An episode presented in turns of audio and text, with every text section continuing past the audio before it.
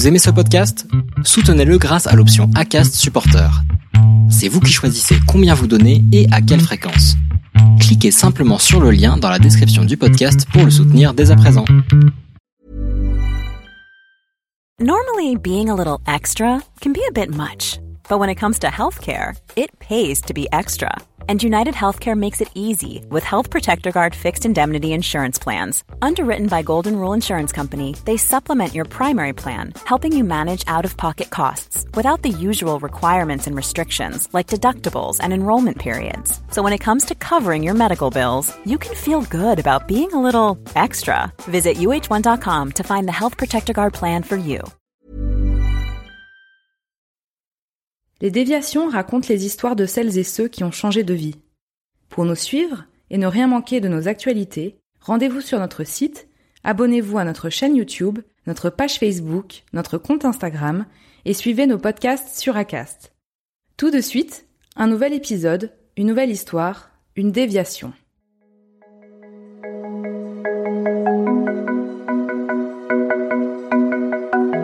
Ils sont trois trois à goûter chaque jour à la montagne pour ce qu'elle a de plus authentique. Cette montagne, ils la vivent différemment, avec singularité et passion.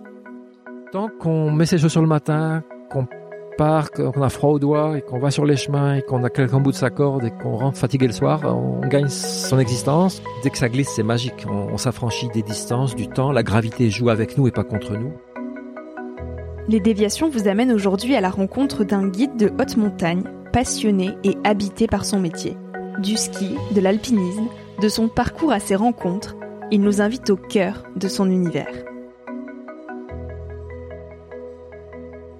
Je m'appelle Alain Ledoux, je suis guide, j'ai 14 ans et demi. Non, non, j'ai 62 ans, mais c'est pareil. J'enseigne le ski aussi, je suis moniteur de ski. C'est un rêve de gosse en fait. Dès que je suis tout petit, 6-7 ans, j'ai eu la chance d'aller une fois au ski et il n'y a plus que ça qui comptait. On était à Paris, quand le métro arrivait gare de Lyon, je tirais la manche de maman, je disais regarde là, c'est là qu'on part, qu'on prend le train pour partir à la montagne.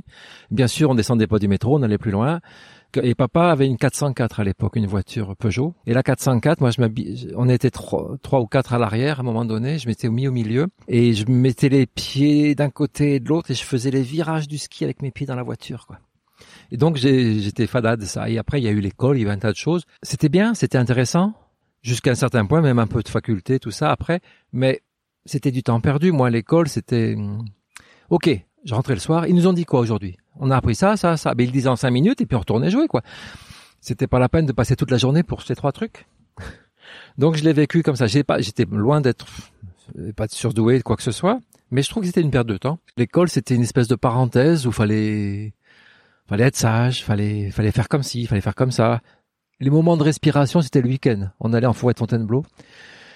Au grandissant, petit à petit, moi je trouvais absurde de, bah, de vivre lundi, mardi, mercredi, jeudi, vendredi, en faisant tout sauf vivre, et puis qu'il fallait attendre deux jours pour vivre. Et pareil pour l'année, il fallait passer tous les mois de l'année à, à faire je sais pas quoi, pour ensuite que l'été, deux mois, faire ce qu'on avait le droit de faire.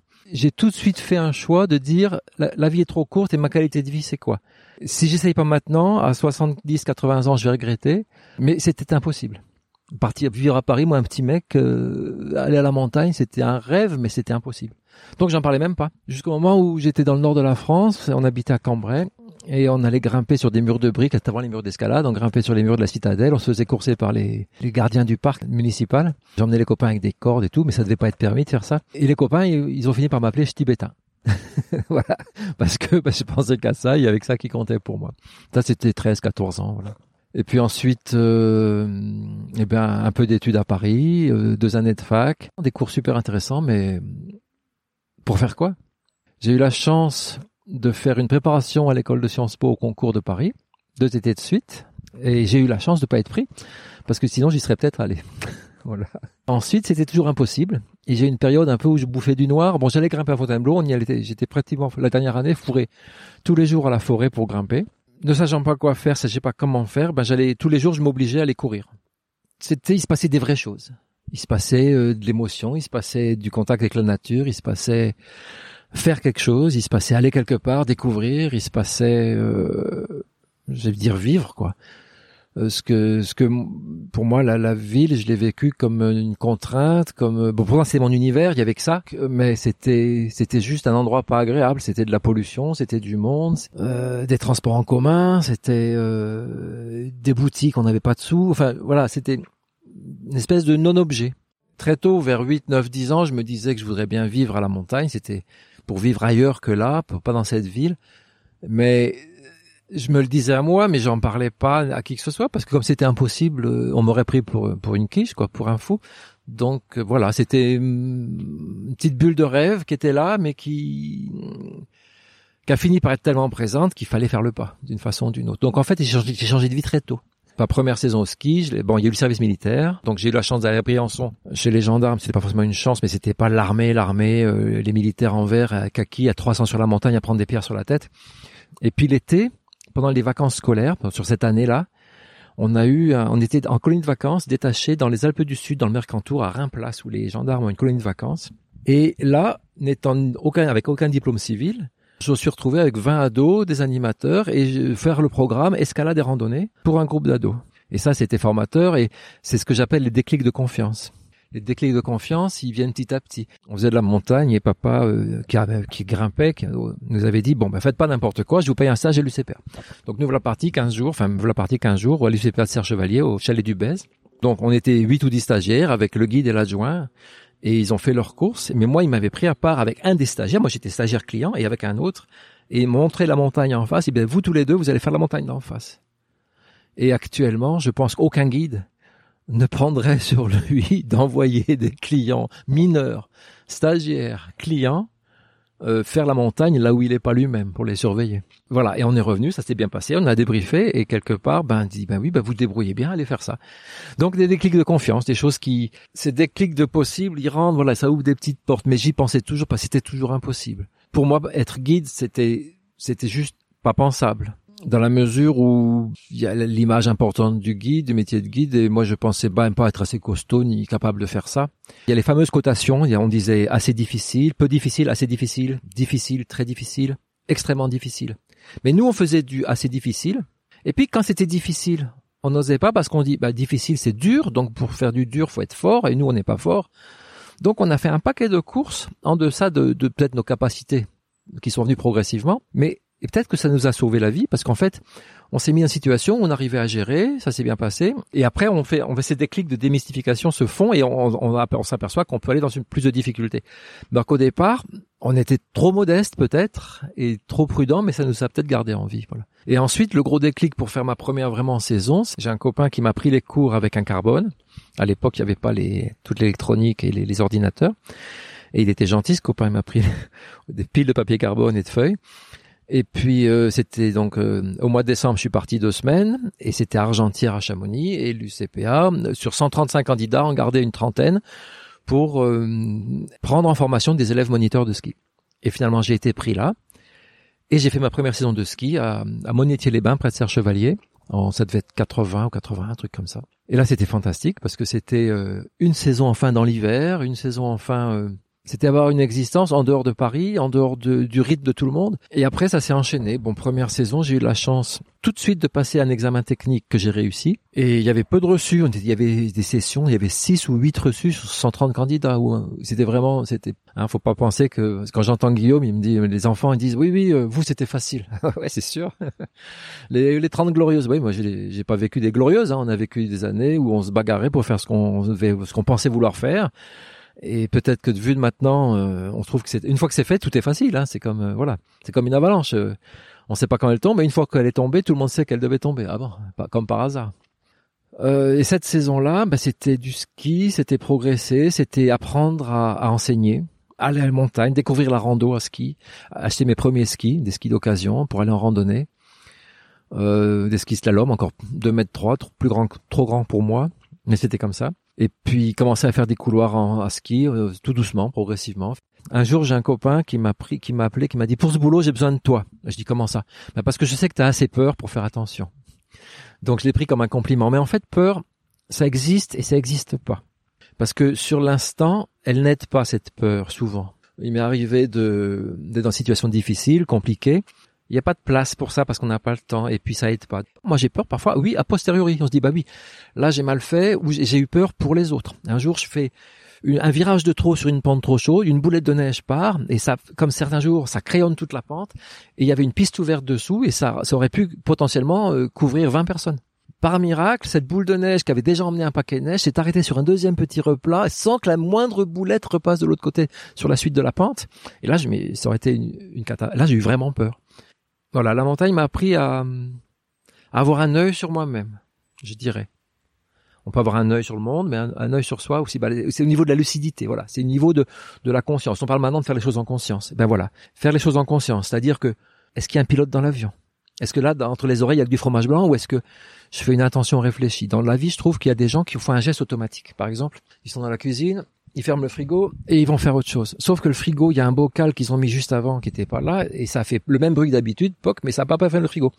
Et je vais revenir, mon congélateur va rester une semaine. Je suis parti une semaine, il va rester une semaine euh, à pas bien marcher ou à, faire, produire du froid pour rien. Il n'était pas fermé, mais j'ai fait le geste automatique sans m'assurer du résultat. Et du coup, mon idée de lucidité sur soi-même, se mettre un pilote dans l'avion, ben voilà. En montagne, c'est important, mais dans la vie courante aussi. Et en montagne, euh, ben moi, ce que je fais en montagne, j'essaye de faire que rien de mes actions ne soit fait au hasard. Alors c'est pas c'est pas simple. Je dis pas que c'est une prise de tête parce que ça devient une logique naturelle de quoi on, à quoi on fait attention, à quoi on pense. Mais je fais une trace, je suis un chemin. Bon, c'est dans la neige, il y a une trace dans la poudreuse. Je pourrais la suivre parce que c'est plus facile à marcher. Je peux regarder, je peux dire ben non, là pourquoi? Lui il est passé là, pourquoi? Mais il y a un truc qui me plaît pas, il y a une corniche au-dessus. Eh ben, je peux très bien faire ma trace 100 mètres plus loin, éviter cette corniche, chute possible de corniche et revenir sur la trace plus loin, j'aurais fait un détour. Lui, bah, il a fait comme ça, il a pensé, pas pensé, mais moi, en tout cas, j'ai le choix. Donc, est-ce que je vais suivre cette trace sans me poser de questions, ou est-ce que je me dis, bah attends, là, j'ai un choix, je peux prendre, puisque j'ai le choix, de l'option la moins dangereuse. Ça va être un peu plus de temps, je suis pas à cinq minutes près, c'est pas grave. Comment arriver à à percevoir du milieu, moi c'est ma, ma logique de maintenant, les éléments, le vent, la température de la neige, l'ensoleillement, euh, le brouillard, euh, les gens de mon groupe, leur état émotionnel, leur niveau technique, comment ils sont. Et c'est ça qui va faire que ben les évidences vont se faire. Je voulais faire euh, tel itinéraire, mais il y a un mètre de poudreuse. Ben non, je vais en faire un autre, c'est évident. Et les évidences se font, mais à moi de les décoder le plus tôt possible et puis de, de sortir de cette espèce d'équation multifactorielle avec 500 variables de faire quelque chose qui, qui va être ma journée de ski ou de montagne. Première saison de ski donc à Monétier-les-Bains. J'ai rencontré un bon copain, Patrick Girard, que je salue. Façon de parler, on a pris notre, notre on a mis l'argent dans une boîte à gâteaux, et puis on est parti. On est parti grimper. Alors, on avait travaillé quatre mois, un petit SMIC. On s'est dit, bon, nous, de toute façon, on veut pas travailler. Donc, on part ensemble. Donc, nos dépenses, c'était de l'essence, c'était du saucisson du Nutella, un peu de matériel, et puis on allait grimper dans les falaises. Alors on est parti dans le sud, en Provence. On était grimpé. Alors on a fait l'été. Après en montagne, Vanoise, euh, Mercantour, Oisan. Euh, j'ai fait plusieurs années comme ça. Une année, j'étais rentré à la maison très fièrement de mon papa, lui dire tu sais papa, j'ai fait le calcul. Cette année, j'ai travaillé cinq minutes par jour. Ah, le choc, gloops. et mon papa chéri, il m'a regardé. C'était presque grave.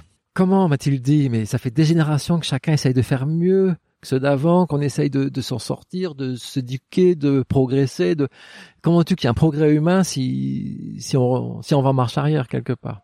Quand je suis parti de la maison et puis oh, merci mes parents, euh, on s'est pas fâché, mais je, ils ont bien vu que j'étais heureux à faire ça et, il y avait rien d'écrit à l'avance, c'était pas simple, ça aurait pu ne pas marcher, j'aurais pu tomber dans la première crevasse venue et c'était réglé, on n'en parlait plus. Mais il se trouve que ben ils ont vu que j'étais content, ils m'ont j'ai pas aidé, j'ai rien demandé parce que la première saison j'ai gagné un peu d'argent, on a parti grimper. Après je passais à la maison aux intersaisons les voir et puis en fait, étant parent maintenant moi, je me dirais que il faut aider ou faut pas aider, il faut aider un peu pas beaucoup et on aidera quand ça sera dur, quand il faudra, mais il faut bien qu'ils se débrouillent tout seul. Et l'équilibre, il est pas facile à trouver, voilà. Et moi je remercie mes parents de m'avoir pas trop aidé et aidé par la suite différemment quand ils ont pu. Et on peut pas faire la vie des gens pour eux. C'est comme nous en montagne pour un guide. On a des clients en Mont Blanc, par exemple. Je peux les aider. Je peux leur donner des gants plus chauds, je peux leur vider leur sac à dos, je peux leur donner un anorak plus chaud aussi, je peux leur mettre des chaufferettes, je peux. Mais au bout du compte, c'est eux qui vont monter là-haut. Ça m'est arrivé une fois, j'ai les aidés au-delà de la normale. Il faisait très froid, il faisait moins 28 au refuge du goûter. On est monté au Mont Blanc le matin, il faisait donc un moins avec 65 km heure de vent du nord. Donc on est température ressentie moins 55 ou en dessous. On est, les clients avaient chaud grâce au petit matériel que je leur ai prêté, euh, les chaufferettes, les cagoules de soie, tout ça, tout s'est bien passé. Je leur demandais toutes les cinq minutes si ça allait, mais c'est moi qui n'ai pas été. Moi, je me suis gelé les pieds au retour. Et eux, ils ont fait leur Mont Blanc. Je leur en veux pas, hein. c'était ma faute. Mais si j'avais pas donné des cagoules de soie, des surgants, des chaufferettes, ou des masques pour protéger parce qu'on eh ben on aurait fait demi-tour euh, beaucoup plus tôt que prévu et, c'est ce qu'il aurait fallu faire parce que ce jour-là il y a eu cinq gelures à l'hôpital dont des amputations et dont mes pieds qui finalement euh, s'en sont très bien sortis. Merci euh, docteur Cauchy voilà. Donc 80-81 première saison quatre saisons de ski avant d'être diplômé ski 84 diplôme de ski. J'ai passé l'accompagnateur en moyenne montagne parce qu'il fallait à l'époque passer l'accompagnateur à Briançon, il y avait le CRET, qui était le Centre régional d'enseignement touristique, qui faisait des, stages de formation professionnelle dans l'hôtellerie, et également moniteur de ski pour les, métiers de montagne. Il y avait une sélection pour être pris au CRET, et c'était une formation de longue durée. Et cette formation, il y avait des périodes de cours, et, après on avait des périodes pour aller faire nos courses à nous, et on se retrouvait une période pour faire de la glace à Chamonix ou faire des courses ensemble en oisant. Et ça a été hyper formateur. Mais moi, c'était déjà impensable d'être admis là parce que j'étais avec des gars du milieu de l'oisan alors la première année c'était drôle parce qu'on a fait le stage. Moi je me débrouillais pas mal. J'étais pas le plus fort en rocher, loin de là, mais voilà. Et on passe l'examen. Ils sont tous reçus sauf moi. Alors c'était pas grave. Je me dis vous en faites pas. Ils étaient tous désolés pour moi. Ils sont venus me voir bien gentiment. Et, euh, et Denis Pinatel à l'époque s'occupait du Crète avait dit bon je vous paye le champagne. Et puis finalement bah je dis si vous l'avez tous. Mais il avait pas pris de risque. Mais bon on aurait pu tous l'avoir. Un demi point. Voilà. Et moi finalement j'ai passé deux trois fois à pas l'avoir, je sais plus combien, j'ose pas dire quatre, mais je sais plus. Mais en fait, qu'est-ce qui s'est passé? L'été, du coup, je me suis mis à travailler pour le CPA en adjoint d'alpinisme. Et finalement, j'ai appris le métier avant de l'avoir. Donc finalement, je me suis retrouvé en 89 avec ce diplôme de guide. J'étais avec mon copain Patrick. et je lui ai dit, euh, quand l'affichage est sorti, je suis resté dans la pelouse, assis devant l'ENSA, je lui ai dit, je, je vais pas voir, moi, tu vas me le dire. Et je me suis dit que si je l'avais pas, bah, je repartais à l'usine ou je sais pas ce que j'allais faire, voilà. Et j'ai fini le guide en 89, voilà.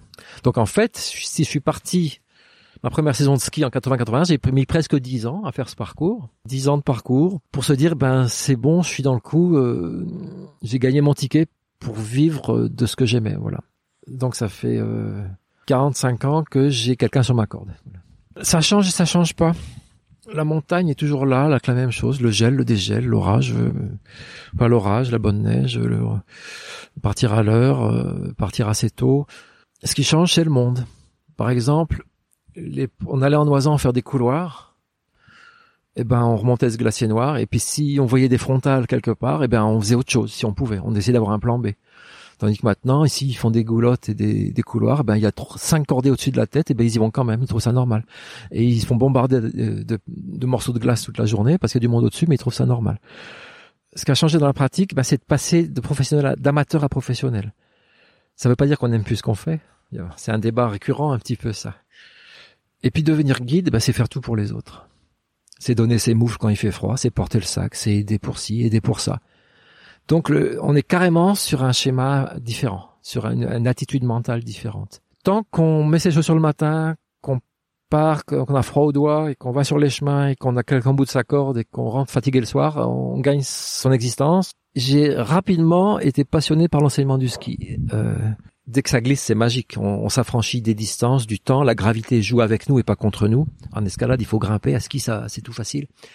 C'est même pas tellement c'est facile, c'est même pas un sport presque je suis un écorché de l'enseignement du ski ou dans le sens où les conseils classiques qu'on entend, pour beaucoup de gens, faire un virage à ski, c'est faire quelque chose. Il faut tourner. Donc, qu'est-ce que je fais pour tourner? C'est une bonne question.